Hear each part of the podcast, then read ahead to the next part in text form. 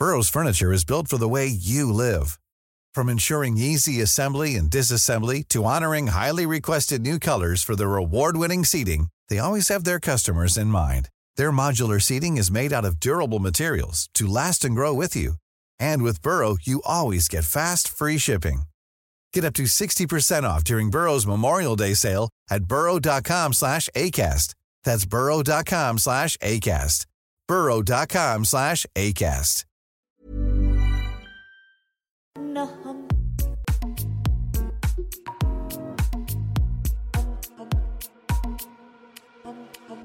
Il y a beaucoup de gens qui pensent que toutes les travailleuses du sexe et tous les travailleurs du sexe sont euh, soit, euh, je prendre les deux cas extrêmes, soit euh, la traditionnelle qui bosse dans le bois de Boulogne qui, qui ne correspond pas au standard de beauté, soit l'escorte magnifique dans Pretty Woman. Et en fait, non, l'industrie du travail du sexe, c'est genre un truc qui est incroyable parce que tu as une diversité qui est géniale et ça reflète bien en fait que les personnes qui vont nous démarcher font pas partie de, de, la société, on va dire, normée parce que quand, à partir du moment où tu tournes vers le travail du sexe, même en tant que client, t'es pas bien perçu. Enfin, on va dire que chez les hommes, c'est, plus euh, accepté mais ça reste quand même quelque chose qui peut marginaliser. Et je pense que ces personnes-là vont chercher des femmes, des hommes qui vont pouvoir être dans leur euh, conception de ce qui est beau, belle, et ça change totalement de ce qu'on va exposer tout le temps à la télé, genre euh, des femmes hyper minces, avec des beaux très fins. Enfin non, c'est vraiment un truc qui est tellement divers. Extimité, le désir de rendre visible une partie de sa vie intime afin de mieux se l'approprier. Alors, je m'appelle j'ai 20 ans et je suis travailleur du sexe et étudiant. Si on remonte au départ, euh, ma mère est, elle, a une place très importante dans ma vie. Elle est fille d'un immigré algérien et mon père est bon un peu moins important dans ma vie, quoique dans un autre sens, est fils d'immigrés italiens. Et donc euh, nous on a été à Saint-Ouen à l'origine, dans le 93, pendant 4 ans. Ensuite on a déménagé en banlieue parisienne vers les Yvelines. Euh, donc là, c'était, euh, comment dire ça, bougie life. On avait euh, plein de moyens, c'était génial. Mon père avait réussi son rêve d'être un self-made man. Et donc, il voulait absolument avoir sa petite maison dans la banlieue. Donc, on, y a été. Ça s'est très mal passé. Ma mère était toujours accrochée à Saint-Ouen. Donc, il y a eu une sorte de tension. Ça fait un divorce. Et donc, moi, j'ai choisi d'aller avec l'argent, j'étais déjà vénal. Donc j'ai suivi mon père et lui il est parti en Normandie. Et là j'avais 14 hmm, ans. Et donc à ce moment-là, ça a commencé à, à cogiter dans ma tête sur tout ce qui était mon identité de genre, mon orientation sexuelle. Et je me suis rendu compte que mon père n'était peut-être pas la personne la plus ouverte là-dessus. Et donc j'ai commencé à me dire que l'argent est important, mais euh, le social, on va dire, et euh, bah, le pathos qu'il n'avait pas pour moi, c'était quelque chose qui me manquait beaucoup. Et donc euh, j'ai passé 3-4 ans à me, à me torturer, genre euh, me poser toutes ces questions, me dire mais c'est pas normal, je suis pas normal, euh, comment ça va se passer, enfin qu'est-ce que qu'est-ce que je suis, comment je fais pour vivre ici? Et après ça, du coup, c'était genre quand j'avais 17 hmm, ans, ouais 17 ans, 18 ans, je suis retourné à Paris pour retourner avec ma mère. Et depuis, je suis avec elle à Saint-Ouen. Est-ce que t'es fils unique On est trois. D'accord. Et tu parlais de tes questionnements de genre, de sexualité à tes frères et sœurs ou à l'école avec tes amis ou des choses comme ça? Hum, Alors, c'était hyper compliqué à aborder comme sujet parce que je faisais ce qu'on appelle de l'homophobie internalisée quand j'étais genre petit, de mes 8 ans jusqu'à mes 12 ans. Je passais tout mon temps avec ma sœur, je jouais au Polly Pocket avec elle et mon père ne supportait pas ça et je comprenais pas, en fait. Je me disais, mais pourquoi j'ai pas le droit de jouer au Polly Pocket Même si en même temps, je savais que c'était pas pour les garçons aux yeux de, aux yeux de mon père, et même aux yeux de beaucoup d'autres personnes. Et du coup, j'avais vraiment du mal à me, comment dire, à me questionner, en fait, parce que je m'en empêchais moi-même. Et donc, suite à ça, j'ai fait une tentative de suicide. Et en fait, je me suis, bah, j'ai essayé de me suicider parce que je comprenais pas ce que je comprenais pas. Genre, c'est un truc qui est hyper complexe à, à expliquer. Genre, j'étais un putain de gamin et en fait le fait est que j'avais aucune représentation je savais pas du tout à quoi m'identifier enfin tu sais quand t'es tout petit et que tu te dis merde mais en fait euh, j'aime bien ce mec mais genre pas comme mes autres amis l'aiment enfin c'est pas c'est pas normal je me le disais à moi-même je me disais mais t'es pas normal en fait et quand j'en parlais avec euh, avec mes amis. Après, j'étais obligé de dire non, non, c'est une blague parce que euh, je voyais qu'il y avait une sorte d'homophobie euh, bien présente, on va dire. Et ça, c'était jusqu'à mes 12-13 ans. Donc après, on a été en Normandie et là-bas, il y a eu mon coming out, un peu forcé, on va dire. J'avais du coup un de mes meilleurs amis qui s'appelait Tom, savait que j'étais bi parce que je suis passé par la case où je me disais bi parce que c'était encore too much d'être gay, même pour moi. Je me disais, non, je ne peux pas être gay. Donc, euh, je lui ai dit que j'étais bi. Et il avait une copine, et je lui parlais énormément. Et il pensait que je voulais euh, sortir avec sa copine, ce qui n'était pas le cas. Et euh, du coup, après ça, il m'a menacé de dire à tout le, tout le lycée que, bah, que j'étais gay, enfin que j'étais bi. Du coup, je lui ai dit, mais écoute, chaton, ne me menace pas si tu vas pas appliquer tes menaces derrière, parce que moi, je vais pas rigoler avec toi. Et il m'a dit, ouais, euh, on verra. Du coup, il n'a rien fait, mais le lendemain, il se trouve que c'était le 1er avril, et moi, j'avais pas envie de laisser passer cet acte comme impuni. Donc, j'ai été au marché acheter un poisson, et je suis revenu au lycée avec euh, une de mes copines qui s'appelait Orlan, que j'adore. Et euh, je lui ai dit, chaton, film, ça va être très drôle.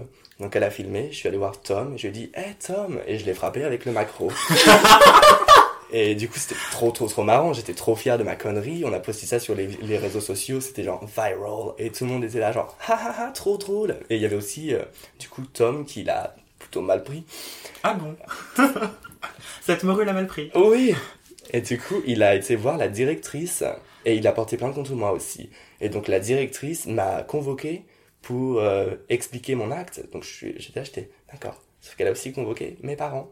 Donc euh, mon père euh, allait apprendre par euh, la directrice que j'étais bi. Et donc j'étais là, j'étais, ah, d'accord, ça va très bien se passer, oui, oui, je me tire une balle quand, en fait. Et donc ma mère, je lui ai envoyé un SMS avant, je me suis dit, bon, je lui dis, maman, je suis bi. Elle m'a dit, ok. Je me dit, ok, donc là, en fait, j'ai attendu genre 15-16 ans de ma vie pour que tu me lâches un ok comme ça. Je ok, suis... point. Ouais Genre, honey, c'est quoi ce bordel? Donc j'étais super content et soulagé, elle a pris ma défense, mais euh, j'ai bien compris que mon père, lui, euh, c'était pas possible. Donc la directrice a fait l'entretien, je me suis pris une exclusion de trois jours alors que bah je faisais que répondre à des actes homophobes quoi. Il m'avait fait chanter, c'est pas normal. Bon, peut-être que ma réaction était un peu euh, disproportionnée. disproportionnée, mais je suis une drama queen, il faut comprendre. et donc après ça, je sais pas si euh, je dois le dire dans le record, mais euh, je me suis encore plus embrouillé avec Tom et je lui ai cassé la gueule. Donc j'étais euh, plutôt content de moi, mais bah, lui, il était moins. Et son père est venu me menacer de me, de me boxer, sauf qu'en fait, le mec était champion de boxe de France à une époque, donc j'ai pris très peur et je suis parti. Je suis parti. Donc j'ai fui. Quelques temps après cette altercation, mon père a cherché un prétexte pour me virer de chez moi. En gros, bah, j'étais un gros usager de drogue à l'époque, j'adorais me défoncer fumant du shit et il se trouve que j'ai commandé de l'herbe et c'est arrivé dans la boîte aux lettres. Mon père l'a trouvé. Et il m'a dit, bon, euh, écoute, euh, tu vas dégager. J'étais, bah, comment ça? Tu peux pas me virer, en fait. J'étais encore... Euh, dans ma vie, j'allais... J'allais rester dans ma maison tranquillement et lui me dit non tu dégages. Non je ne veux pas dégager, je veux rester. Et il me dit non mais moi je veux pas de quelqu'un comme toi chez, chez moi. Donc c'était pas juste un fumeur de shit, je savais très bien que ça, ça allait au-delà de ça. Et on en est venu aux mains, genre il a commencé à m'étrangler. Là, je... Marie, ma sœur, je t'aime. Elle a pris un balai, elle lui a tapé dessus pour qu'il me lâche. Donc j'ai couru au commissariat. Sauf que les flics m'ont pas pris au sérieux. Ils m'ont dit non, mais vous exagérez toujours, c'est pas vrai, votre père peut pas faire ça, machin. Euh. J'étais, j'étais, mais enfin, je viens ici parce qu'il y a eu atteinte sur ma personne. Euh, enfin, à l'aide. ouais. ouais. Et mon père savait très bien que j'y allais. Du coup, il est venu. Et euh, ils m'ont remis, plutôt elles, parce que c'était euh, des femmes au, commissariat, qui m'ont remis dans les mains de mon père et qui m'ont dit, et qui lui ont dit, ah, mais de toute façon, euh, c'est une folle. J'étais là, j'étais, ah, sérieusement. Et du coup, on, a, on est reparti, j'étais là, euh, d'accord, très bien. Donc je suis rentré chez moi, j'ai fait ma valise et puis je suis parti. Donc j'avais j'avais pris des pâtes, des boîtes de conserve, une marmite. Je ne savais même pas pourquoi j'ai fait ça. Enfin, comment veux-tu bouffer des pâtes Donc je suis parti et pendant une semaine, j'étais euh, sur la plage à Urville, c'est en Normandie, et euh, une amie à moi m'avait prêté une tente, donc euh, j'y vais sur une tente pendant une semaine. C'était plutôt drôle en fait. J'ai pas du tout vécu comme beaucoup de personnes n'ont pu le vivre, on va dire, la mise à la rue. Et donc, suite à ça, j'ai fait chanter mon père pour revenir dans le foyer. Et maintenant, on est en mauvais terme. Et quand tu vivais donc à la plage, t'avais quel âge? T'étais toujours scolarisé ou pas? Bah, C'était sur la période de fin des cours, du coup j'étais plus vraiment scolarisé on va dire, même si j'avais toujours une année à reprendre l'année d'après, et j'avais 16 ans. Et t'as pas envisagé à ce moment-là de retourner chez ta mère? Hum, Je l'ai envisagé, mais en même temps, je savais que là, vu que je m'étais outé, on va dire, et que j'avais pas du tout allé dans, envie d'aller dans un collège public euh, de Saint-Ouen, je me suis dit, non, c'est pas possible, parce que quand je suis à Saint-Ouen, je me fais tout le temps insulter par tous les jeunes de mon âge, et je me dis, j'ai pas envie de m'exposer à ça, je préfère euh, vivre, euh, pas dehors, ou essayer de vivre dans un foyer hyper hostile, et euh, être plus libre, on va dire. Enfin, je sais pas comment expliquer ça au niveau de mon expression personnelle. Oui, être toi-même. Tu penses que ça se voyait que t'étais queer? Ouais, ça s'est tout de suite vu et surtout entendu. Enfin, je sais pas comment dire ça, mais j'ai toujours ce complexe au niveau de ma voix. On me dit que je suis hyper maniéré. Là, ça se voit pas, mais je fais des signes avec mes mains. Et je suis toujours en train de parler ou la tonalité de ma voix fait que les gens me, me grillent. Genre, j'ai pas de passing hétéro, même si dans mon monde idéal, on devrait pas juger quelqu'un ou pouvoir définir la, sexualité de quelqu'un en fonction de son apparence ou de sa voix. Mais le fait est qu'aujourd'hui, enfin, et puis même avant, ça a toujours été transparent, même de la façon dont je marchais ou de, que je m'habillais. Hmm. I feel you, girl. et, euh, et donc, quand tu retournes avec ta mère, t'as 17 ans, c'est ça Ouais. Comment ça se passe ce retour en région parisienne Bah ça se passe plutôt bien. Elle avait quand même le mort que j'ai choisi le fric euh, plutôt que de rester avec elle, donc elle me l'a fait sentir, je l'ai compris. Mais je me suis dit putain j'avais 12 ans, euh, m'en veux pas trop.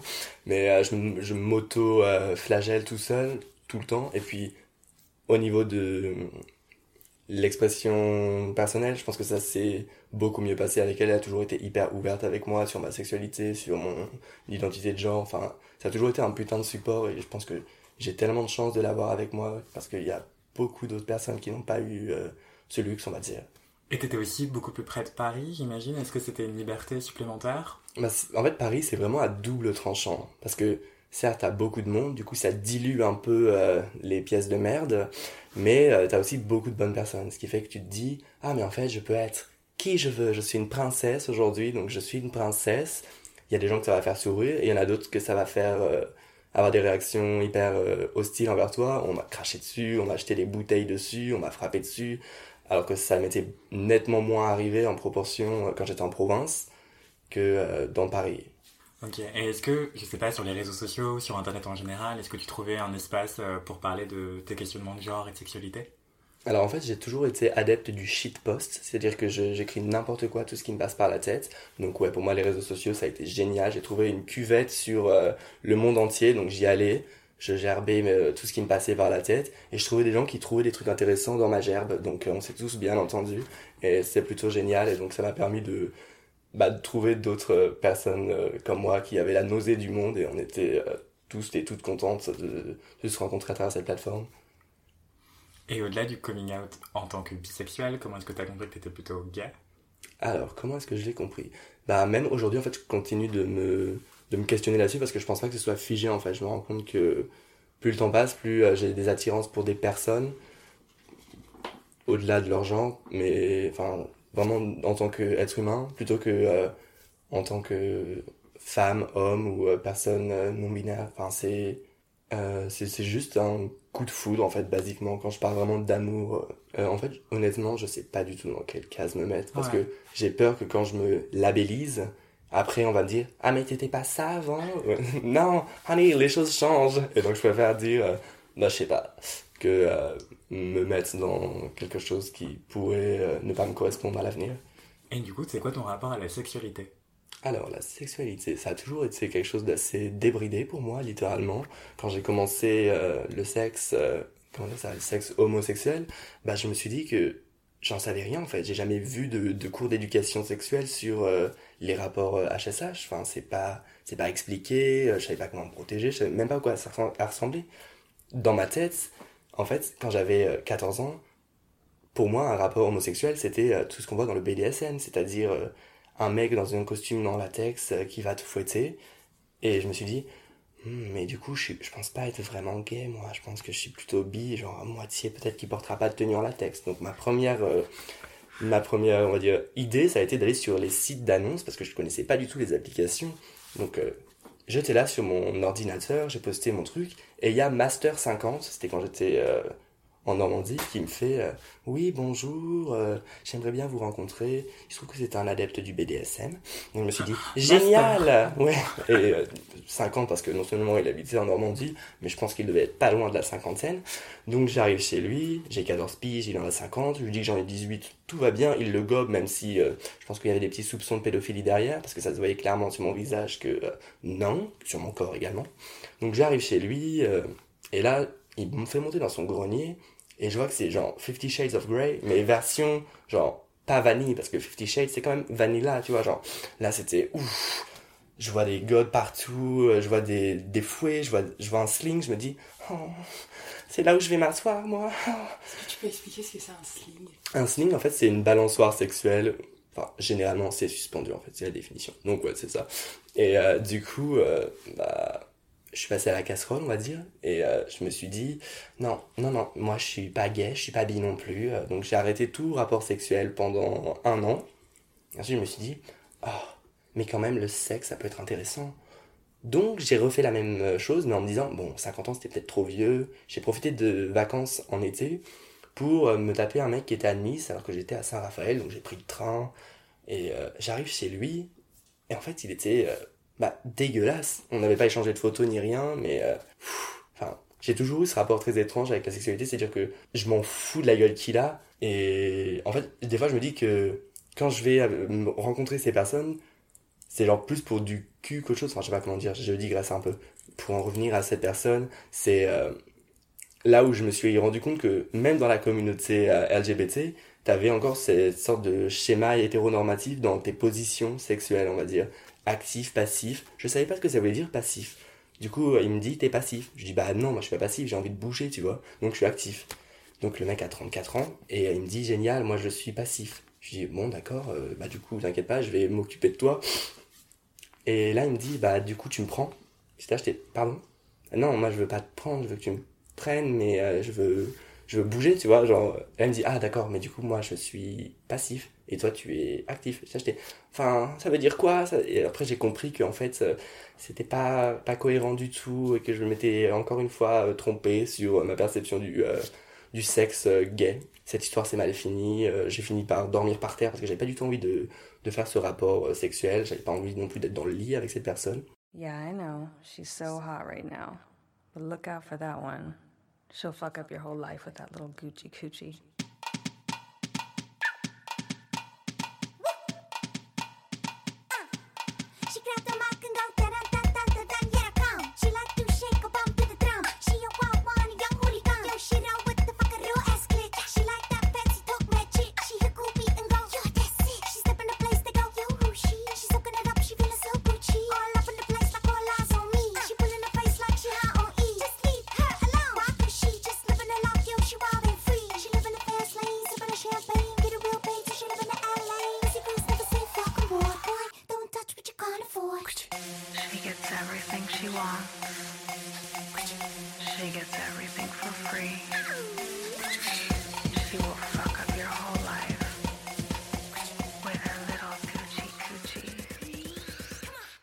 Suis rentré dans ma petite Normandie. Et là j'ai commencé à avoir une approche plus classique parce que j'ai rencontré quelqu'un qui était euh, bah du coup gay.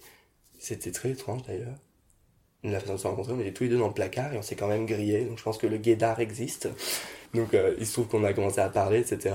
On s'est mis ensemble, ça n'a pas marché. Mais on a découvert en même temps Grindr et Hornet. Et alors là, c'était euh, le supermarché qui avait ouvert ses portes pour moi. Je suis rentré par les portes automatiques et j'ai pris tout ce qui passait. Je me suis fait prendre par tout ce qui passait.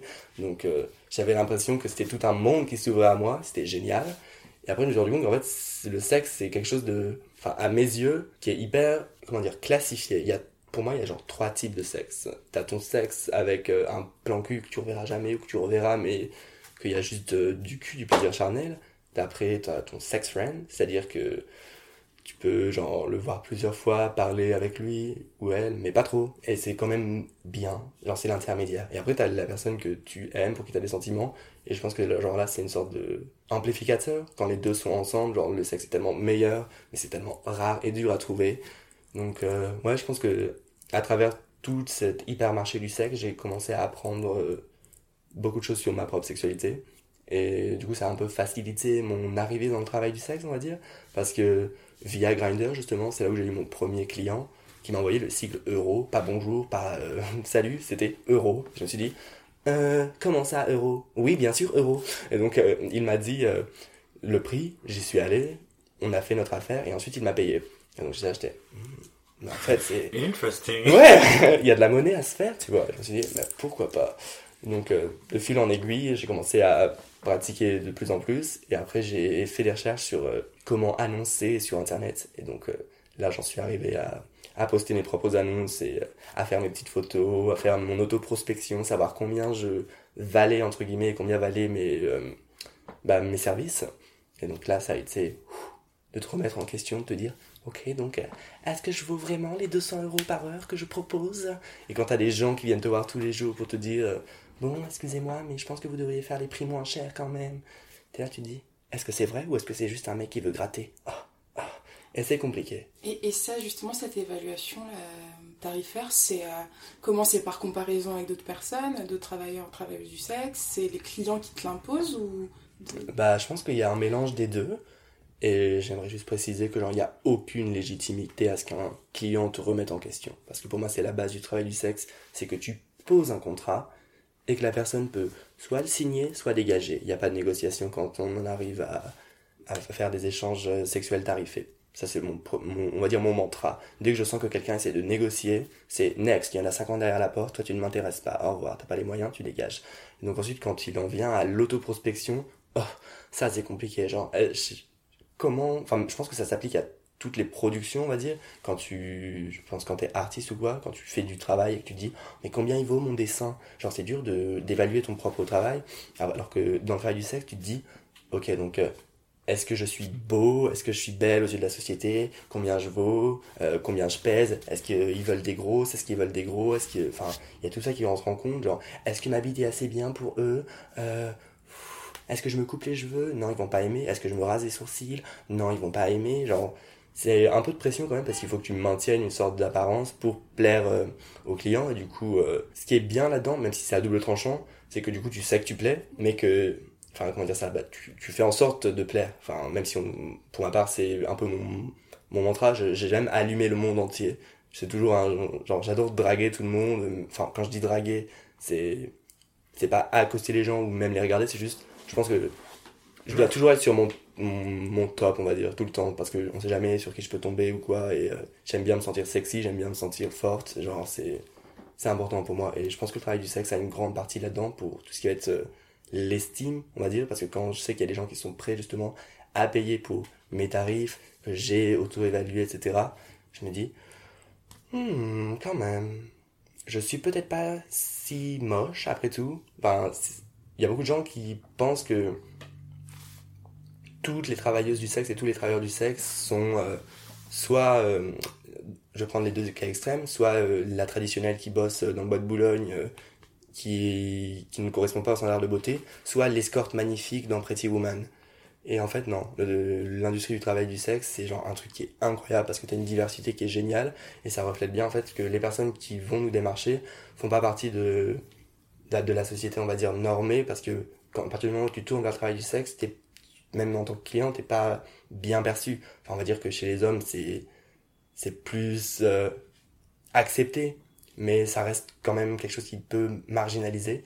Et je pense que ces personnes-là vont chercher des femmes, des hommes qui vont pouvoir être dans leur, euh, leur conception de ce qui est beau, belle. Et ça change totalement de ce qu'on va exposer tout le temps à la télé, genre euh, des femmes hyper minces, avec des beaux très fins. Enfin non, c'est vraiment un truc qui est tellement divers que ah, j'adore.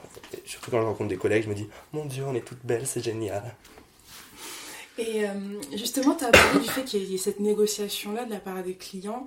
Euh, à- Est-ce que, je sais pas, ça fait combien de temps que t'es TDS Ça fait 4 ans. Ça fait 4 ans. Et, et la loi euh, qui criminalisait les, les clientes, elle est passée en, En 2016. en 2016. Et du coup, est-ce que tu as vu un avant-après? Alors l'avant-après, tu le perçois plus, je pense, quand t'es tradit, c'est-à-dire que tu bosses euh, au bois tout le temps. À cette époque-là, je le faisais pas. Du coup, je, je l'ai moins perçu. Mais par contre, au niveau des annonces en ligne, on le perçoit un peu plus, enfin un peu, enfin un peu moins, mais on le perçoit quand même. Parce qu'il y en a beaucoup qui maintenant me le disent noir sur blanc sur leur écriture. Euh, bonjour, euh, en fait, euh, moi je suis délinquant et euh, je trouve que vos services sont trop, euh, élevés par rapport à ce que j'encours. Parce que genre les amendes, première amende, je crois que c'est 1350 euros. Récidive, c'est 3750 euros. Donc ça fait un peu cher, mais ça justifie pas qu'il y ait une sorte de prise de pouvoir de la part des clients qui maintenant vont même demander des rapports sexuels non protégés en brandissant la loi genre ah mon dieu mais moi je suis délinquant il faut que vous fassiez un effort non ça marche pas comme ça enfin on est tous les deux dans le même bateau on va faire en sorte que rien ne nous arrive c'est à dire qu'on va aller dans un lieu discret soit chez toi soit chez moi. Tu vas fermer ta gueule je vais fermer ma gueule personne n'en saura rien et tu risqueras rien. Mais c'est dommage d'en arriver à là parce que l'État refuse de nous euh, décriminaliser. Et avant de commencer le travail du sexe, quel, euh, quel rapport t'avais avec ton image et ton corps? Et qu'est-ce que ça a changé de commencer? A mess. Je me percevais comme euh, une pauvre merde en fait parce que j'avais enfin j'avais du succès mais pour moi-même c'était genre pas assez. J'ai toujours été insatiable au niveau de mon apparence et euh, je, en fait, je pense que je me voue un culte euh, et c'est c'est toxique, j'en suis conscient, mais à l'époque euh, enfin je dis à l'époque avant le travail du sexe, j'avais souvent des remarques euh, de personnes qui me disaient mais t'es trop maigre ou euh, ah non mais t'es trop féminin, t'es pas un vrai mec, ou ce genre de truc qui était à l'époque qui me blessait. Maintenant tu me dis ça, c'est le plus beau compliment que tu puisses me faire. Mais je pense qu'en fait le travail du sexe m'a aidé à me réapproprier mon corps, à me dire qu'il y a des personnes qui ne pensent pas comme vous, bande de petites merdes, mais qui pensent que euh, tout est beau en fait. Tout peut être aimé. Il suffit juste de voir avec les bons yeux, je pense. Et aujourd'hui, quand tu te regardes dans le miroir, qu'est-ce que tu vois? A badass bitch, genre une... je m'aime, genre j'ai mis du temps à m'en rendre compte parce qu'en fait même ça c'est dur de se le dire que tu t'aimes genre le dire à quelqu'un c'est compliqué mais même se le dire à soi-même je m'aime genre cette phrase est oh, pour la sortir et pour bah maintenir derrière quoi enfin faut quand même en arriver à un stade je pense surtout que tout est fait pour te remettre euh, à ta place avec de grands guillemets qui est une personne qui ne doit pas s'aimer ne pas euh, ne pas avoir confiance en soi parce que sinon tu deviens un danger pour la société en fait. À partir du moment où tu as confiance en toi, tu peux faire changer les choses, je pense. Euh, J'ai une question un peu naïve. J'ai l'impression que dans les boîtes ou les soirées gays en général, il y a des tendances de corps qui sont appréciées, donc le corps plutôt musclé. euh, Enfin, ceux qui marchent le plus, c'est soit le twink, soit le corps très musclé, très fit. Et est-ce que dans le travail du sexe, on retrouve des tendances similaires ou pas du tout? Alors ça va dépendre dans quelle catégorie, même si je... Enfin, personnellement, je trouve que c'est dégueulasse d'en arriver à ce genre de choses. Là, je parle du milieu gay, essentiellement, je vais les tacler, désolé. Mais, euh, sur Grindr ou quoi que ce soit, je veux dire, nous, les plus trans et toutes les personnes racisées, on a toujours été les premiers, les premières à mener les combats, et c'est toujours eux qui en récoltent les fruits. Donc quand je les vois mettre des euh, masques for masques, euh, bande de pièces de merde, enfin excuse-moi, mais Masque no fat, no black, no Asian, euh, genre, mais en fait, vous jouez à quoi? Genre, c'est nous qui nous battons pour vous, vous avez eu votre mariage et maintenant vous nous pissez dessus. Je retourne sur le travail du sexe, désolé. et du coup, euh, ouais, je pense que notre travail du sexe c'est totalement différent quand on va sur la partie, euh, on va dire, personne trans. Je pense que moi je suis encore perçu comme. euh, Enfin, je me fais fétichiser en fait. Du coup, moi je fais de l'argent sur ma fétichisation de personnes euh, trans non binaires. Et donc, euh, la plupart de mes collègues, plutôt concurrents, sont euh, des mecs euh, blancs, musclés, avec les gros abdos. Ou alors, à l'inverse, le twink, bien dessiné, blanc encore. Et je pense que bah, c'est un, fléau. En fait, concrètement, j'ai rien contre ces personnes, mais je pense que le fait que on, mette toujours en avant ces, ces corps, qu'on, que en fait ça devienne la seule, la seule source d'attraction pour tout le monde, c'est, c'est dangereux en fait, parce qu'il y a beaucoup, il y a beaucoup plus de personnes qui, qui ne correspondent pas à ce schéma-là que de personnes qui correspondent. Enfin, je sais pas si vous voyez ce que je veux dire. Oui. Et je trouve ça dommage de montrer un échantillon de la société qui n'est pas du tout révélateur de la société comme, euh, bah, comme source d'attraction. Pour, euh, comment dire ça, résumer, je pense pas que les mecs blancs musclés ou les mecs blancs twink devraient être euh, les, les sex symboles de la communauté gay. C'est pas le cas en fait. Je pense que tout le monde est un sex symbole à sa manière et il serait temps d'a- d'accepter le fait que euh, on est tous et toutes uniques à notre façon. Et donc, euh, merde, il faut qu'on arrête ce, besoin incessant de créer des icônes ou de, de tous adorer tel ou tel type de trait.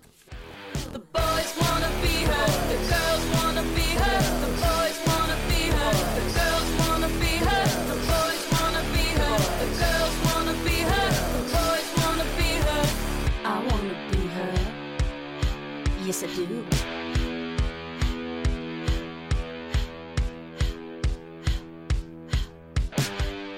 les auditeurs qui ne le sauraient pas, masque for masque, c'est ce que disent euh, certains utilisateurs d'applications de rencontres gays pour désigner le fait qu'ils veulent, euh, qu'ils se considèrent comme euh, physiquement masculins et qu'ils veulent des partenaires sexuels physiquement masculins ou perçus comme masculins ou perçus comme virils. Et en fait, c'est quoi ton identité de genre aujourd'hui? Alors aujourd'hui, je suis genderqueer, c'est-à-dire non-binaire, mais il n'y a pas eu beaucoup de recherches sur la non-binarité en France, donc euh, le terme genderqueer me semble plus approprié. En gros, c'est en opposition au schéma binaire, c'est-à-dire la représentation des deux genres uniques aux yeux de la société qui seraient homme et femme. Et donc euh, moi, non, je ne suis pas dans ce... Je me retrouve pas dans ces schémas en fait. Donc euh, je suis hors de ça, je me considère pas en tant qu'homme, je me considère pas en tant que femme.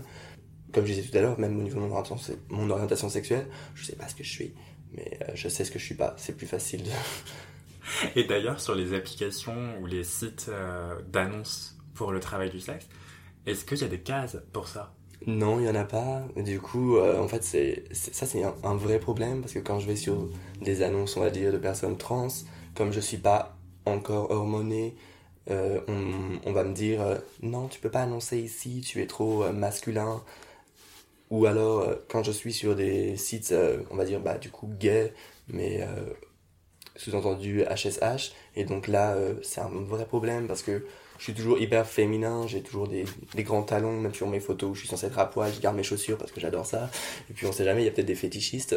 Et donc on me dit, désolé, c'est trop féminin, mais euh, il y a aussi, comment dire ça, le revers de la médaille, qui est plutôt du coup le bon côté de la médaille, c'est qu'il y a beaucoup de fétichisation, des personnes qui ne savent absolument pas ce que je suis, mais qui disent Oh, tu es trop androgyne, j'adore, euh, t'es un mec, et qui appuie bien sur le t'es un mec androgyne, et moi je suis là, vas-y, mets genre moi, donne-moi tout ton pognon, connard, ça t'en fera moins, mets genre moi, mets genre moi, donne-moi ça. Genre, c'est génial.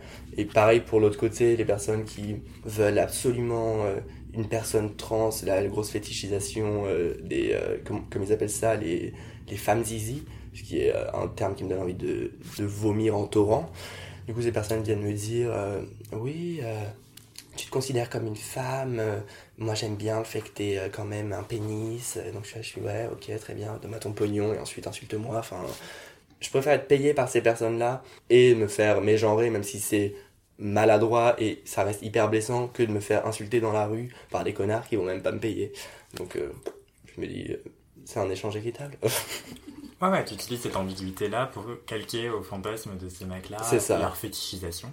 Et euh, tout à l'heure, du coup, tu, tu parlais des, des représentations.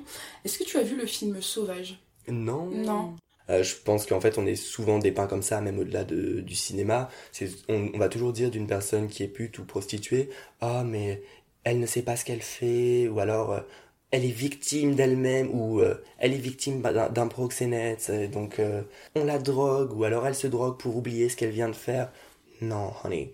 Je suis pas en train de nier le fait qu'il existe des réseaux de trafiquants qui font de l'exploitation sexuelle, mais euh, une majorité de personnes sont des indépendantes ou alors des travailleurs du sexe qui sont dans des coopératives. Enfin, coopératives, c'est pas euh, aux yeux de la loi des coopératives, mais elles s'entraident, il y a du communautarisme et du bon communautarisme, même si je pense que tous les communautarismes sont bons. Euh, je pense qu'elles se, elles s'entraident et ça nous permet d'être soudés contre justement cette euh, représentation qui est mauvaise de nous-mêmes. Ouais. Je crois que j'ai lu sur ton blog d'ailleurs, tu fais très bien le distinguo entre le travail du sexe et les viols à répétition de personnes qui sont forcées à le faire en fait. Enfin, Mhm. des viols à répétition en c'est fait. l'exploitation. Exactement. Et toi, quand tu le fais volontairement, c'est différent, oui. Et ça, c'est du travail. Et d'ailleurs, moi, j'ai adoré ton blog. Je l'ai lu euh, de fond en comble. Ah Et t'as vraiment un truc pour l'écriture. Euh, Est-ce que c'est quelque chose que t'aimerais bien faire ou c'est juste un passe-temps d'écrire? Ouais, je veux trop en faire mon métier. Enfin, j'ai déjà un métier, mais je pense qu'on peut avoir deux métiers. La puterie, ce sera pour manger, et l'écriture, ce sera pour percer. J'ai très très très envie. Et j'aimerais juste rebondir sur l'aspect euh, exploitation sexuelle. C'est un terme que j'adore parce qu'en fait, je pense que on devrait se défaire du mot proxénète parce que proxénète, c'est reconnaître, euh, enfin, c'est ne pas reconnaître le travail du sexe. Parce que dans l'industrie du travail aujourd'hui, il y a beaucoup de personnes qui se font exploiter, qui se font amener, par exemple, les, des personnes subsahariennes qui se sont amenées dans les, le 16e, dans les bâtiments. Je parle pas de travail du sexe, je parle de ce qu'ils appellent et ce qu'elles appellent des domestiques. On leur donne un matelas, elles dorment par terre et euh, elles font le ménage, etc. C'est de la putain d'exploitation. Et en fait, quand on appelle ça de l'exploitation, ça, ça remet en cause le système euh, capitaliste. Et du coup, tout le monde est- essaye d'éluder ça. La- euh, avec le travail du sexe, c'est la même chose. Quand ces personnes-là sont exploitées sexuellement, qu'on les, on les force en fait à travailler, eh bien, c'est de l'exploitation. Et du coup, le terme proxénète est là pour essayer de dire ah non, c'est pas un vrai travail, c'est toujours de l'exploitation. Et donc, ouais, je pense que c'est important, même si on devrait pas les. Enfin, même si ces personnes-là ne se considèrent pas comme travailleuses du sexe, je pense qu'aujourd'hui, il faut qu'on rentre dans le droit commun pour pouvoir leur ac- accorder des protections sociales en tant que travailleuses. Euh, on parlait de la loi de 2016 sur la pénalisation des clients. Et je me demandais, aussi ça a changé ta manière d'aborder le travail, euh, t'es passé plutôt des sites ann- d'annonces à, à éventuellement aller sur le terrain? 2016, c'était la pénalisation des clients en France. Et en 2018, aux États-Unis, il y a Donald Trump, euh, enfoiré. Donald Trump qui euh, a fait passer la loi Siesta Fosta. En gros, c'est euh, une loi qui consistait à fermer tous les sites d'annonces euh, des travailleuses du sexe, concrètement, parce que il disait que les gens qui touchaient de l'argent sur nos annonces étaient nos proxénètes, alors qu'en fait, c'est comme tout site. Des fois, tu dois payer un abonnement pour annoncer, tu vois ce que je veux dire? Et donc, comme c'était des subsides de- du travail du sexe, ils disaient non, ce sont des proxénètes. Et donc ils ont fermé tous nos sites, c'est-à-dire Viva Street, la section érotique est, terminée, Craigslist c'est pareil, il y en a encore plein d'autres dont j'ai pas les noms qui ont fermé, que j'utilisais beaucoup moins. Et du coup, ces deux-là étaient tellement utilisés par les travailleurs du sexe que ça, a facilement enlevé euh, la moitié de, de notre source de revenus. Et euh, aujourd'hui, bah, ça a poussé beaucoup de personnes à retourner sur, euh, bah, sur le bois, concrètement, le bois ou la rue. Et donc, euh, moi, j'y suis allé et je me suis dit qu'en fait, bah, mon Dieu, je préfère être sur Internet, concrètement, parce que la précarité, quand tu es euh, travailleuse de rue, est vraiment oh, incroyable. Concrètement, moi, je suis une nouvelle, c'est-à-dire que euh, j'y connais foutrement rien.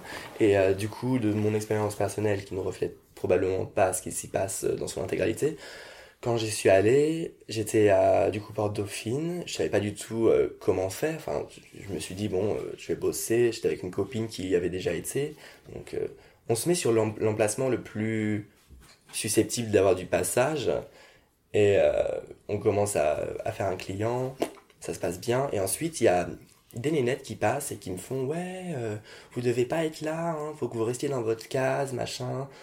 Me dis comment ça euh, C'est quoi ma case? Du coup, je me mets où pour bosser? J'ai pas envie de, de piquer ton territoire, mais quand même. Et donc elles nous disent oui, bah du coup, faut que vous alliez avec euh, celles qui sont comme vous. Et je me dis bah comment ça? Elle me dit bah toi, t'es es trans, t'es PD, t'es t'es quoi? J'étais bah je suis pute. Enfin je comprenais pas le but de sa question. Et ensuite après, elle m'a expliqué qu'en fait, euh, tu vas avec tes origines. Genre par exemple, je suis d'origine algérienne, du coup moi je suis allé avec les algériennes. Et euh, bah, c'est comme ça, en fait, tout est petite communauté par petite communauté. Sauf que, avant que j'aille euh, avec les Algériennes, je me suis dit, bon, je peux peut-être en faire un autre ici. Vite fait. Pire idée de ma vie. Pire idée de ma vie. Il y a quatre nénettes qui sont arrivées. Et, euh, Avec ton tège. ah, mais quand je te dis qu'elles montaient, mais c'était mais violent. Ah ouais? Là, elles arrivent, elles me font, ouais, tu bosses ici, toi? Je la regarde, je fais, bah ouais. Elle me dit, Hum, hum, on va voir, on va voir. Donc, euh, elle commence à, bouger vers moi. Je suis là, je fais, mais qu'est-ce qui se passe? Je vais vraiment me faire défoncer là. Et donc, elle me jette sa putain de lampe torche dans la gueule. Je me dis, oh mon dieu, ça commence. Donc, j'étais en putain de talon aiguille de 10 cm de haut au milieu du bois de Boulogne. J'étais, ah, mais qu'est-ce qui se passe? Donc, je commence à courir ma race sur le la route en fait sur le milieu de la route parce que je me disais euh, est-ce que je suis plus en sécurité sur la route où les voitures roulent à 80 ou sur le bois où elles vont me traîner et me défoncer la gueule? La route. Donc je cours sur la route j'essaye d'a- d'arrêter les voitures et en même temps je sprint en talons et j'entends les autres qui essayent de me jeter leur lampe torche et qui hurlent mais enlève tes talons connasse! Et j'étais là ah! Je cours je cours. Et je me reprends la lampe torche dans le dos j'étais j'étais, oh! Et à un moment il y a sa copse qui arrive et qui me dit ouais euh, arrête de courir, arrête de courir, euh, je veux juste parler. Je lui dis, bah parle de loin, parle de loin. Donc, je, je continue de marcher vite et euh, à un moment, je sais pas pourquoi, mais je m'arrête, genre, débile. je me postiche, et elle me dit, tu sais, t'as pas à travailler ici, tu, tu vas dans ton coin et tu nous fais pas chier, on est là avant toi. Je fais, ok, c'est bon, je m'en vais, je m'en vais. J'étais là, j'étais, ouais, euh, ferme ta gueule, trace ta race. Donc je, je me remets à marcher, sauf qu'il y a l'autre connasse qui arrive derrière moi et qui me met un putain de chassé dans le dos. Mais bon, j'avais mon gros menton en fourrure, et puis elle était en talon, donc euh, en fait elle s'est cassée la gueule en essayant de me mettre un coup de pied. C'était une scène tellement cocasse que, en fait, en courant, je, riais, mais c'était genre. Ah mais genre c'était trop débile et du coup j'ai fini avec bah, les Algériennes qui bossent genre généralement vers l'entrée de, de Dauphine et euh, elles m'ont passé de la glace. Et j'étais avec elles en train de leur dire oh non mais elles étaient méchantes avec moi c'est terrible et euh, voilà. Donc le bois est assez euh, sportif Ouais, en sportif. fait Euh, genre, je pense que si j'ai un conseil même si il ne faut pas faire de l'incitation à la prostitution ne portez pas de talons si vous allez euh, au bois. Heureusement pour Petit nous. point juridique. en gros, ça a été abrogé le délit de racolage, c'est-à-dire que tu peux, par exemple, là, si je te dis, chaton, euh, est-ce que tu voudrais pas passer du bon temps avec moi? C'est 50 euros l'amour. euh, bah, tu vois, moi, je risque rien. Par contre, toi, si tu dis oui, bah, c'est toi qui vas te prendre l'amende. Donc, en gros, le racolage n'est plus un problème, mais euh, ce qu'il est devenu, en fait, c'est les clients. Donc, on repart sur une dynamique totalement hypocrite de la part de l'État, parce qu'il faut savoir que si on ne déclare pas nos impôts, bah, on a des redressements fiscaux. Et ils les calculent comment? Ils se disent Oh, c'est une pute, c'est 50 euros l'amour, et elle se fait 10 clients par jour, et oui. Donc, 5 fois 10, ça fait 500. Il y a 30 jours dans un mois, ça fait euh, beaucoup, beaucoup d'argent. Je suis très nul en maths, hein. Euh, donc euh, on imagine des sommes, et ils te calculent ça, et ils t'envoient une putain de lettre, et tu dois payer. Mais et du coup, tu te déclares? Comment ils, comment ils savent que. Bah, Bah, t'es obligé du coup. T'es obligé Ah de te... Enfin, t'es pas obligé, mais je pense que c'est mieux de se déclarer. Ça te revient moins cher quoi. C'est rare, parce qu'ils trouvent... c'est c'est- En fait, c'est difficile de trouver qui est une pute. Ouais, Mais s'ils te trouvent, ouh, gara toi. Ils Et, tracent euh, au niveau de, de tes revenus, C'est peut-être ça. euh, en banque. Si- ouais, etc. c'est pour ça qu'en fait, euh, Mm. j'ai pas de compte en banque. Enfin, j'en ai un, mais je mets pas de cash dessus. Parce que l'État te. En plus, si tu veux te déclarer, il faut que tu fasses une fausse déclaration d'impôt parce que tu dois. T'as pas de case travailleur du sexe. Ma sœur. En fait, c'est ça, tu rigoles, mais en fait, c'est vraiment ça. Et ma soeur, tu peux même pas le faire parce que il faut une formation, parce que c'est le statut auto-entrepreneur. Du coup, tu peux être sophrologue ou euh, hôtesse communication, enfin des conneries comme ça. euh, et en gros, tu dois payer tes impôts sous un faux truc C'est tellement hypocrite. mais oui, parce qu'en fait, si tu disais que tu étais un travailleur du sexe avec les- l'état actuel des choses dans ton déclaration d'im- d'impôt, ça veut dire que l'État est ton proxénète au lieu de la loi, parce qu'il toucherait des subsides de la, de, de la prostitution. Et donc, en fait, ils sont hyper malins et hyper cons en même temps. Enfin, tu vois ce que je veux dire? En fait, ils sont juste très cons. Ah Donc ouais. s'ils disent, moi aussi je suis nul en maths, 50 euros l'amour x Ouais. 10 par jour sur 30 jours, ça fait 15 000 euros par Moi, mois. à l'année, euh, ah oui, t'es t'es un cadre. euh, bon, non, t'es pas un cadre, tu Ouais. gagnes. euh, 15 000 euros par mois, bah putain. oui. x 12. Alors que c'est 180 pas la- 000. c'est c'est pas la réalité. Imagine, t'as un réalité. 13 e mois, tu tu peux pas bosser, déjà, tu peux pas bosser tous les jours. Enfin, c'est c'est un rythme incroyable. Et tu, peux, tu te fais surtout pas 10 clients. Enfin, il y en a qui le font, mais c'est ah, éprouvant. Et puis, même au-delà de ça, c'est pas, c'est pas des chiffres révélateurs de notre réalité. On bosse pas H24. euh, surtout que même quand tu te déclares, bah, le statut d'entrepreneur, on va se mentir, c'est de la merde. Moi, j'aimerais avoir un, vrai statut qui me corresponde et où je puisse avoir un putain de chômage parce que des fois, quand, euh, ou même d'incapacité de travail, quand je me fais casser la gueule par euh, un agresseur, euh, je, je peux pas, je peux, je peux plus travailler. Enfin, qui voudrait d'une pute à la gueule cassée? Enfin, peut-être que c'est un nouveau kink, mais euh, en attendant, ça va baisser mon chiffre d'affaires et donc je suis pas dans la capacité de travailler. Et je pense que c'est important d'avoir une couverture sociale pour les putes parce qu'on est, bah, on est exposé à beaucoup de risques en fait. ça. C'est que beaucoup de gens disent mais t'es forcé à le faire parce que t'as besoin d'argent. Mais en fait tout le monde travaille pour avoir de l'argent, chaton. Pense que si on n'était pas forcé comme tu dis, c'est-à-dire avoir une pression économique, bah personne ne travaillerait en fait. On ferait tous nos loisirs, c'est-à-dire euh, jouer aux jeux vidéo, écrire des bouquins ou chanter dans la rue ou que sais-je. Mais en attendant, on a tous besoin de bouffer, on a tous besoin de s'habiller, on a tous besoin de payer, euh, enfin payer des factures. Donc ouais, on, on bosse. Donc euh, moi je pense que si je l'ai fait au départ, c'est euh, par, on va dire, curiosité et en même temps pour me, comment dire ça, pour me tester. Donc ouais, encore une fois de la curiosité. Et du coup après je me suis rendu compte, bah en fait je peux m'en faire du fric, donc euh, go for it. Parce que j'ai aussi eu une période où en fait je bossais dans un métier reconnu par la loi, c'est-à-dire euh, serveur, ce qui est génial. J'étais payé 7,53€ de l'heure. À me faire insulter par des clients qui me claquaient des doigts pour que je vienne leur apporter leur plat ou qui me disaient je veux une carafe d'eau! Alors que je leur montrais que dans notre bar on n'avait plus de carafe d'eau. Je leur proposais de remplir des verres d'eau. Ça m'a traumatisé désolé. Et ils me suivaient ils me suivaient ils me disaient je veux une carafe d'eau appelez-moi le manager! Du coup j'ai quitté euh, j'ai quitté ça parce que je me suis dit attends tu es pute à côté tu te fais 200 euros de l'heure.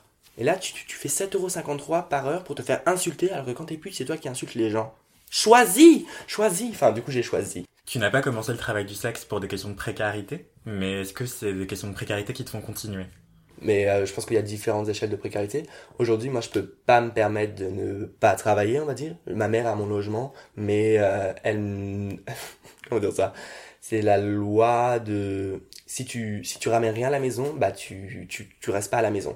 Donc euh, je, je paye mes études. Bon, c'est pas très cher en France. Merci. D'ailleurs, ça risque de changer. All shade to Macron. Et euh, du coup, euh, je pense que aujourd'hui, j'ai besoin de ça pour bouffer, pour sortir, pour faire tout ce qui. Non, ouais, non. Concrètement, tout mon fric me sert à, à vivre, que ce soit pour acheter des vêtements ou pour sortir en boîte ou pour bouffer, pour donner une part du fric pour le loyer.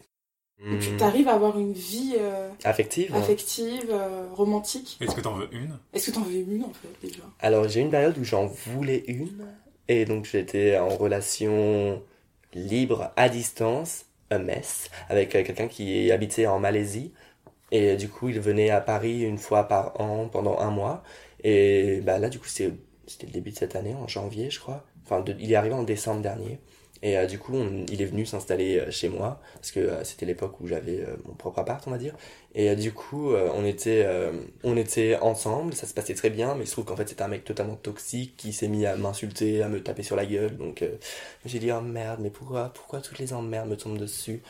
Donc je l'ai viré de ma vie et en fait ce mec a bousillé tout mon réseau de clients. Il a appelé tous mes, enfin il a fait ça avec mes amis. En fait c'est une personne totalement toxique qui voulait me, me coincer. Il a, il a dit à mes amis que j'étais euh, une mauvaise personne. Il a dit à mes clients que je leur mentais, que je les aimais pas. Ce qui est vrai. Mais c'est mon métier. Et t'as pas à leur dire en fait, genre tu bousilles mon business. Donc euh, ça m'a ça m'a blessé à mort et euh, bah, je pense pas que ce soit vraiment lié au travail du sexe, mais je pense qu'en fait ce mec était juste une pourriture. Et maintenant aujourd'hui, j'espère en fait trouver l'amour naïve. Et euh, j'ai beaucoup de personnes en fait qui sont dans mes cercles et qui bah, qui m'intéressent. En, enfin avec qui je peux parler ouvertement du travail du sexe et en ce moment je vois une personne qui est aussi euh, travailleur du sexe et on s'entend très bien et je pense que ça peut peut-être marcher, voilà tout. Donc ouais, je pense que c'est pas indissociable d'avoir une vie affective et d'être travailleur ou travailleuse du sexe, parce qu'en fait, je pense que faut arriver à différencier, comme je le disais tout à l'heure, les trois étapes de, euh, enfin, de sexe, on va dire. Pour moi, le stade, euh, en fait, il y en a même quatre au final. Je parlais du sexe avec un plan cul, sexe avec un sex friend et euh, celui avec ton partenaire. Je pense que un client, c'est le stade en dessous du plan cul, c'est-à-dire que c'est le boulot en fait, c'est juste euh, du sexe avec du fric. Enfin, concrètement, c'est le fric qui re- représente l'intégralité de, de la démarche, j'ai envie de dire. Et euh, est-ce que t'as déjà, t'as déjà eu du plaisir Ou c'est vraiment très factuel quand euh, on est en plein travail en fait? Bah, je pense que c'est factuel parce que même quand j'y vais, enfin, moi, là c'est mon expérience. J'ai des copines qui prennent leurs pieds avec leurs clients. Elles ont de la chance. Moi, je pense qu'ils sont juste très nuls au lit. Au lit. Enfin, désolé. Ils tentent des trucs des fois, donc ça me fait plus rire qu'autre chose. Et je me dis qu'il y en a qui ont vraiment aucune connaissance de leur propre corps, et donc ça, ça empiète sur ce qu'on pourrait faire, même si j'essaie toujours de donner le meilleur. Enfin. Si t'es pas réceptif, t'es pas réceptif. hein. Et donc, euh, ouais, des fois je m'amuse, mais euh, le truc c'est que ça peut être nul, Genre c'est un rapport pourri, ce qu'on peut tous avoir, même avec un plan cul, ou euh, je ne l'espère pas, vos partenaires. D'ailleurs, c'est l'occasion de casser un mythe. Euh, les mecs peuvent jouir sans éjaculer, et éjaculation ne veut pas dire jouir. Bah, je te suis totalement, parce que je pense que, en fait, dans la phallocratie dans laquelle on vit, tout tourne autour du pénis, en fait. Il y a beaucoup de gens qui n'en ont pas, et des personnes qui en ont, mais qui ne s'en servent pas de la même façon que ce qui est attendu de, de eux ou de elles. Je pense que c'est un vrai problème, en fait, qu'on qu'on fasse tourner tout le sexe autour de, de la bite, parce que je suis désolé, on a plein d'autres extrémités qui peuvent être très bien utilisées, on a plein d'autres orifices, si on veut rentrer littéralement dans les détails, et je pense qu'il y a beaucoup de façons de prendre son pied, ou de ne pas en prendre, libre au fétiche, de, euh, bah, pendant le sexe, quoi. Je pense que tout ne tourne pas autour des parties génitales. Est-ce que le fait que tu sois racisé influe sur ton travail? Moi, je pense que ça influe légèrement parce que moi, j'ai un white passing. Il y a des personnes qui vont, là, en l'occurrence, moi, me fétichiser, me dire Ah, mais j'aime bien parce que tu, tu vois, t'es t'es un peu mixé, euh, tu viens d'où? Je dis bah euh, je suis né en France, je suis français. Non mais euh, t'as un petit peu trop de couleurs, tu, tu viens d'où? Euh, Bah je suis italien et algérien. Ah oui, je me disais bien. Euh, et du coup, euh, j'aime bien parce que ça fait un mélange et tu fais pas trop arabe quand même. Et genre, là quand on te dit ça, tu te dis mais... Leave me alone Je l'ai quand même baisé parce que j'allais dans son fric et je me dis que prendre le fric des connards, ça peut toujours leur faire moins de fric à eux, tu vois ce que je veux C'est dire? une bonne action. mais euh, ouais, je pense qu'il y a beaucoup d'autres personnes qui vont vivre des trucs encore plus violents. Je pense que c'est toujours la même chose avec euh, le, le racisme. En fait, c'est une phrase terrible, mais plus tu t'éloignes de la blanchité, plus tu vas t'en prendre plein la gueule. On n'arrête pas de renvoyer les travailleurs et travailleuses du sexe à la question de la précarité, mais il y a aussi beaucoup de précarité du côté des étudiants et des étudiantes. Quand tu dois assurer tes cours, réviser en dehors, faire tes devoirs, réussir tes partiels, t'as besoin d'être éveillé. Et en fait, si t'as un job à- étudiant à côté, bah, ça te compromet beaucoup dans ta réussite de tes études. Et donc forcément, le travail du sexe, ça apparaît comme une solution à tous tes problèmes, quoi. Je pense que c'est pour ça que ça le travail du sexe est très pratique. Désolé de t'interrompre. Au niveau de, c'est moi. Au niveau de, du travail du sexe, quand tu es étudiant, c'est le métier le plus facile d'accès parce que t'as pas besoin de, quand je dis compétences, c'est de diplôme, ce genre de choses. T'as pas besoin de qualification, pas de formation. Et du coup, tu peux t'y tourner assez facilement. T'as pas besoin de, de souscrire à euh, une formation ou ce genre de choses. Et donc, t'as pas besoin de d'emploi du temps. Genre, tu dis que tu as un client à telle heure hors de ton cours, tu te le fais. Puis ça y est, tu vas pouvoir manger et euh, ainsi de suite. Alors que quand j'étais étudiant, j'étais au lycée à cette époque. Et euh, c'est là où du coup je vais peut-être rejoindre malheureusement le schéma de sauvage. Euh, je fais- je- J'avais les cours de 9h à 17h et ensuite j'allais à mon job qui était à 17h30 jusqu'à 2h du matin, 3h. Et je me réveillais ainsi de suite pendant, six, euh, pendant allez, 9 mois, 1 an. C'était pendant mon année euh, genre du bac, bac de français. Et genre j'étais obligé de, de, charbonner pour me faire de la thune. Et j'étais en, plus j'étais euh, pute à côté donc multifonction, multitâche. Et donc là, ouais, j'ai commencé à prendre de, bah, de la coke pour essayer de, bah, de tenir bon. Concrètement, je prenais de la coke pour aller au lycée, je prenais de la coke pour travailler au boulot, pour être payé 7,53€ de l'heure. Ce qui fait que tous mes 7,53€ de l'heure, ça me faisait en gros une journée, un gramme et. Enfin, je prenais pas un gramme par jour, mais genre une, journée de travail, concrètement, ça représentait euh, un gramme de coke. Et donc j'étais euh, en train de transférer euh, tout mon. Enfin, une bonne partie de mon pognon dans la drogue qui me permettait de travailler, mais au final, je, je ne touchais pas vraiment d'argent dessus, et donc j'étais dans un cercle vicieux horrible. Ensuite, bah, j'en suis sorti en me disant 7,53€, 200 euros. L'équation est vite faite. Ouais, clairement. Et surtout, je pense que c'est super pertinent parce qu'aujourd'hui, et surtout avec les, toutes les questions au niveau de la fac, les prix, etc., qui montent, et la sélection à la fac, ce genre de choses, bah, en gros, tu vas être jugé sur deux dynamiques de travail. Tu vas avoir les personnes qui vont être nourries, logées, blanchies par leurs parents, qui vont avoir 500 euros d'argent de poche, et tu vas avoir les autres. Les autres qui vont devoir travailler euh, 8 heures par jour, ce qui fait bah, 35 heures par semaine, et aller au lycée euh, 30 heures. Donc euh, tu te retrouves à avoir des, des putains de, bah, je dirais pas ouvriers, mais enfin quasiment, on est là, on, on charbonne à mort pour, pour bouffer, et derrière, on va te dire, ah mais euh, si, vous, si vous avez des mauvaises notes, c'est que vous travaillez pas assez. Alors que Il peut dormir la nuit. cette bitch peut dormir et c'est ça genre je suis désolé mais quand il y a des connards euh, qui vont euh, avoir euh, le temps d'avoir des cours particuliers chez eux qui vont pouvoir être focus sur leurs études qui vont même pouvoir aller boire un verre euh, un de ces quatre avec leurs copines alors que toi t'es là t'es en train de te défoncer la gueule ensuite euh, toi tu vas pas boire un verre tu vas boire euh, le bar entier pour euh, essayer de dormir parce que t'es trop éclaté de ta journée. Bah je suis désolé mais on va pas c'est pas juste c'est pas équitable comme traitement c'est juste nier le fait qu'il y a des personnes qui aient besoin de travailler pour euh, vivre. Et en fait, c'est un peu la base de leur putain de système. Donc, euh, encore une fois, ils se foutent de notre gueule. Ouais, clairement. Enfin, même la fac, euh, c'est un système de reproduction des élites. hein. Enfin, Mm, mm. effectivement, quand t'es nourri, logé, blanchi, euh, c'est beaucoup plus facile de réussir que quand tu vas cheminer à, à côté, quoi. Moi, je me souviens quand j'ai commencé les études, bah, je, à la fac, je, je travaillais chez Quick et j'étais crevé tout le temps. Mm, Enfin, Et moi, je pensais au travail du sexe. Enfin, Mm. Et justement, enfin, j'y pensais, j'étais en train de me dire, mais en fait, c'est le seul moyen pour réussir à mes chères études et avoir quand même un, semblant de vie sociale à côté. Enfin, Mm. Ouais, c'est un- ça le pire, parce que c'est un gros cercle vicieux. Tu peux même pas avoir d'amis. Tes amis vont t'en vouloir de pas sortir, et en même temps, tu te... ça, c'est quand t'as des amis qui ont justement le- la chance. Euh, c'est euh, ça. Et de l'autre côté, tu vas avoir euh, bah, tes compères et tes consoeurs qui sont dans la même merde que toi. Du coup, vous appelez au téléphone, genre à 3h du mat. Mon dieu, j'en peux plus, je suis exténué, je jongle entre deux jobs et euh, ma fac. Ou... Et tu es là, tu te dis, mais oh, putain, comment c'est possible de, bah, de laisser ça se passer? Moi, je suis totalement pour une sorte de revenu universel qui permettrait aux gens de bah, déjà un tout petit peu plus d'équité parce que Mhm. quand on dit ça on dirait que c'est oh c'est fini tout le monde va avoir du fric mais en fait c'est juste la base quand tu es un être humain quand tu produis un être humain le minimum c'est de le, le faire vivre enfin je sais pas si vous voyez ce que Ah je veux bah dire. oui, oui, Enfin, totalement. parce que oui. quand j'explique ça à d'autres personnes ils me disent bah non c'est insensé en fait. Bah du coup tu fais quoi? Tu le laisses mourir? Tu tournes les yeux? Parce que c'est ça qui attend beaucoup de personnes en fait. Ou juste de reproduire les mêmes schémas de précarité. Oh, on fait toujours la, le même petit boulot et c'est toujours les autres qui vont tirer un profit. Donc euh, fuck. Mais ça c'est un vrai cercle vertueux pour moi le, le revenu universel parce que ça te laisse le temps bah, de respirer, de prendre du recul et de produire, que ce soit des créations artistiques, Mm. du travail associatif, Mm. qui peut ré- réinjecter une autre forme de productivité dans la société dont on manque cruellement. Enfin, je suis désolé, mais aujourd'hui, tout le monde fait du métro, doulot, euh, boulot, dodo, et bye Genre, et, notre vie, ça va être ça. Enfin, et c'est ça qui me fait en fait trop peur. 65 ans, 67 ans Si la retraite existe encore, On est d'accord. quand on aura cet âge-là. Mmh, Bah non, il faut faire nos économies nous-mêmes, voyons, mais tout en Mm. cotisant. On parlait du statut d'étudiant, du coup toi t'es en études de lettres, et en fait on a vu que t'avais un blog, t'écris très bien. Est-ce que t'ambitionnes déjà de 1 de faire le travail du sexe encore longtemps ou pas? Et de 2, est-ce que t'envisages de, d'écrire euh, de manière professionnelle? Alors, j'envisage de faire le travail du sexe aussi longtemps que les gens voudront de moi, littéralement. Tant que je peux en tirer du pognon, je le ferai.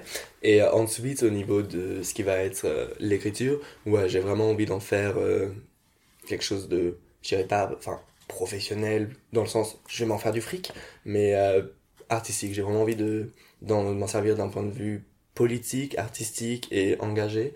Que, parce que j'écris en- énormément sur le travail du sexe et sur ma perception du travail du sexe, euh, j'aborde ça de façon un peu alternative pour pouvoir permettre aux gens de pas de s'identifier, enfin si en fait, de rendre la chose plus plus réelle que beaucoup de gens ont beaucoup de préjugés sur euh, le travail du sexe et de la façon dont je l'écris, ça rend la chose un peu euh, comment dire ça, je dirais pas légère mais plus facile de d'accès, même si dedans je mets des témoignages hyper choquants parce que en fait c'est choquant ce qui nous arrive et bah je pense que ça permet aux gens de, de se rendre compte de notre réalité.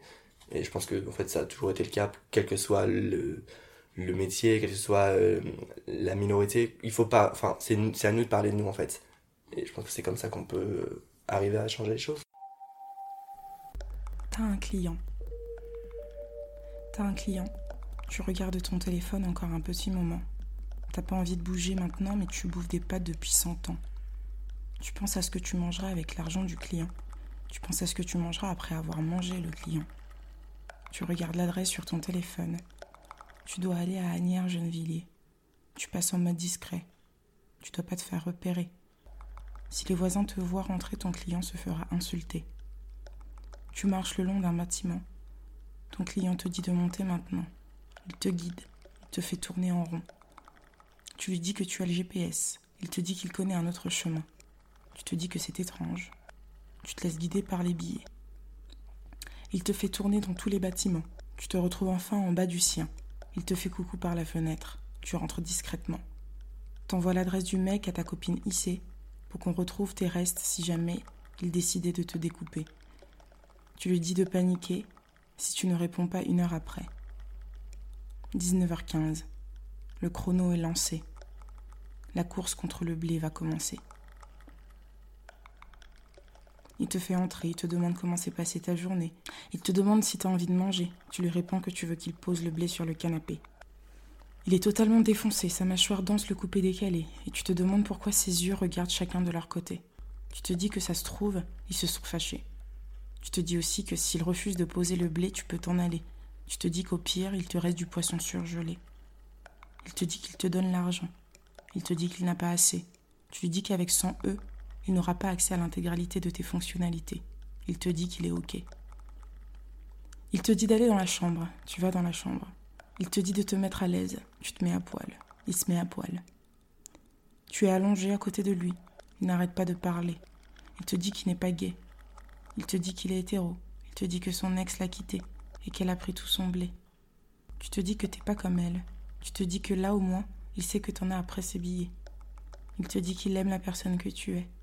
Il te dit qu'il aime que tu sois fin. Il te dit qu'il n'aime pas les autres gays. Tu l'écoutes sans parler.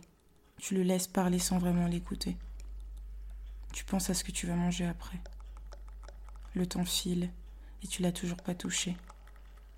Tu te dis que s'il fait rien, tu partirais avec son blé sans hésiter. Tu te dis que c'est pas à toi de commencer. Tu te dis que ça se trouve, il t'a payé pour parler. Tu te dis que psychothérapeute, c'est bien comme métier. Extrait du texte. T'as un client sur le blog luxuriousslut.com. Et ce que, et ce que j'ai beaucoup apprécié, c'est que euh, donc il y a, y a ce côté très euh, désacralisant de, de- dans, ta, dans ton écriture. Euh, tu vas du tac au tac, c'est vraiment très incisif, et tu parles à la première personne, tout en étant dans la, parfois dans la tête Ouais. des clients que tu vas voir. Et ça donne tellement un autre regard. Enfin, j'ai adoré moi ton, ton blog. Et est-ce que tu, tu penses que tu, tu pourrais écrire sur autre chose? Ou euh, c'est vraiment ton inspiration, c'est ton, ton vécu personnel qui t'inspire Je pense que je suis incapable d'écrire de la fiction ou quelque chose de qui ne me touche pas d'une façon directe ou indirecte parce que en fait j'ai un vrai problème au niveau de la légitimité. Je pense que tout ce que je dois dire ou faire, il faut au moins que j'en sois en partie responsable, enfin que je sache vraiment de quoi je parle avant d'en parler parce que j'ai pas envie de de blesser euh, des personnes qui, qui se sentiraient plus euh, concernées par ce sujet que moi et c'est pour ça que j'ai un mauvais rapport avec la fiction. J'ai des fois je vois des choses qui sont censées me représenter et qui me donnent la gerbe et du coup euh, je me dis non, t'aurais pas dû en parler en fait. C'était peut-être mieux avant que tu sois là et euh, donc ouais, je pense que bah ça rejoint ma pre- mon premier propos, faut parler des choses qui nous concernent. Si on veut faire de la fiction, je pense qu'il faut être très bon ou très bonne. C'est vrai. Est-ce que t'es familier avec le- les, principes du féminisme pro-sexe ou... Ouais, je soutiens énormément euh, une grande partie des personnes qui se disent pro-sexe. Après, c'est un mouvement qui est beaucoup plus développé en Amérique, de ce que, enfin, comment dire ça, de ce que j'en ai lu et entendu.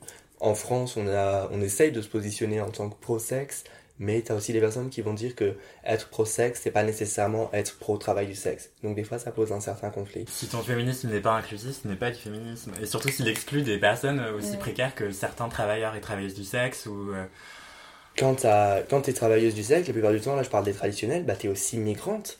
Et en fait, la chasse aux putes, c'est un, c'est une grosse chasse aux migrantes sous le couvert de la chasse aux putes. Parce que ça te permet de faire des délits de faciès, de faire des contrôles euh, d'identité euh, totalement ouais, abusifs. Genre, bonjour, qu'est-ce que vous faites au bois? Est-ce que vous avez jeté une capote sous mon œil? Très bien, montrez-moi votre pièce d'identité. Vous n'en avez pas? Hop, tenez, au QTF, vous dégagez du territoire français. Enfin, là, je te le fais en long story short, mais concrètement, c'est ça. Ils se servent de, de, des putes pour taper sur les migrantes. Genre, c'est hors de question que je laisse passer ça. Et donc, pour moi, c'est vraiment l'intersectionnalité, elle est vraiment de mise. Peu importe le, le milieu, on, on doit. c'est- Voilà, c'est une putain d'injonction, mais il faut qu'on se soude. Est-ce que tu fais de plus en plus face à de la violence sur ton lieu de travail? Les violences, en fait, elles se manifestent sous différentes formes. Ça va être, euh, pour moi, en fait, ce que je vais prendre comme violence, c'est quand quelqu'un va me dire euh, Excuse-moi, mais en fait, moi, je veux que t'enlèves la capote ou je veux enlever la capote. Pour moi, ça, c'est une première forme de violence. C'est la plus minime, on va dire. Après, t'as les personnes qui vont la retirer en loose day.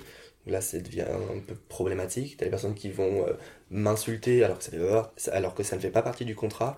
Puis après, t'as les personnes qui vont me frapper ou les personnes qui vont juste avoir tellement de de pression sur moi que euh, je vais même pas oser dire non en fait alors que j'en ai plus du tout envie que ça se voit. Enfin et en fait ça, ça pose une question sur le consentement que ce soit dans le travail du sexe ou non. Des fois tu, tu sens bien que ton ta partenaire n'est pas réceptif donc c'est le moment où tu arrêtes que tu t'en vas enfin que tu te retires juste. Et donc euh, ouais ça m'est arrivé euh, plusieurs fois de me faire euh, violer. Mais euh, en fait je pense que c'est là où c'est important de faire la distinction entre client et agresseur. Parce qu'à partir du moment où quelqu'un te viole bah c'est plus ton client, c'est genre ce qu'on considérait comme un voleur, parce que là tu ajoutes un i, c'est ton violeur parce qu'il te paye pas, du coup il reprend l'argent qui est une des parties du consentement dans un accord entre travailleurs et travailleuses du sexe. Et euh, du coup, euh, quand ça t'arrive, en fait, tu te, tu dis merde. La première chose que tu te dis, c'est Oh, en fait, euh, mon métier est trop dangereux, il faut que j'arrête. Ensuite, tu te remets en question et tu te dis, mais en fait, c'est pas moi de me remettre en question, c'est plutôt le fait est que mes conditions de travail sont merdiques, ça a amené les gens à penser qu'ils peuvent me traiter comme ça. Et donc, c'est mort, j'y retourne. Et euh, je vais ouvrir ma gueule, je vais en parler. Parce que quand une infirmière se fait agresser sur son lieu de travail, on va pas dire Ah mon dieu, fermez les hôpitaux. On va dire Ah, on va lui donner plus de sécurité, on va faire en sorte euh, qu'elle ait plus de moyens. Alors que peu importe la profession, on va toujours faire en sorte de d'aider euh, la personne qui va être sujette à ces agressions que euh, bah, blâmer la personne et lui dire ah non il faut changer de métier. T'as t'as évoqué les viols. Est-ce que t'as déjà tenté de porter plainte? C'est une question. Ouais. Ouais. Et Bah ça s'est arrêté à la case départ en fait. ouais. On m'a dit euh, bah non c'est pas vrai ou euh, genre quand je vais pour déposer ma plainte euh, ah mais de toute façon euh, regardez comment vous êtes habillé euh, alors que je suis un enfin j'ai un passing de mec je que je enfin comment dire ça? J'ai je me fais mégenrer on, on me dit t'es un mec et en même temps on veut pas recevoir ma plainte. Enfin je sais pas comment expliquer ça genre j'étais en talons et en rési et on me dit euh, bah regarde comment t'es habillé. Et genre c'est pas la question en fait. Genre la question c'est prends ma putain de plainte chaton ou euh, ou change de métier. Et euh, donc ouais c'était impossible de de passer ça. J'ai toujours eu de très mauvais rapports avec la police qui a toujours refusé de m'écouter. Est-ce que tu t'es déjà senti majoritaire? Majoritaire? Non pardon il y a un piège dans la question parce que je je vois pas dans enfin majoritaire euh, dans, dans quelle échelle Peu importe. La tienne? Mon échelle, bah moi ça va plutôt être perçu au niveau du travail du sexe. Je pense que l'endroit où je suis majoritaire, c'est quand je suis euh, avec mes collègues, quand on est tout ensemble et tous ensemble dans notre local et que là euh, on est en non mixité, il y a pas de il y a pas de personnes qui ne sont pas TDS et du coup on peut euh, cracher sur la gueule de tous ceux qui se moquent de nous, qu'on peut euh, raconter euh, enfin briser du sucre sur le dos de nos clients. Là je me sens majoritaire. Euh, je me sens majoritaire quand je suis dans des espaces safe pour moi. C'est-à-dire avec des personnes qui sont... Non, en fait, concrètement, qui sont des personnes qui vivent des oppressions.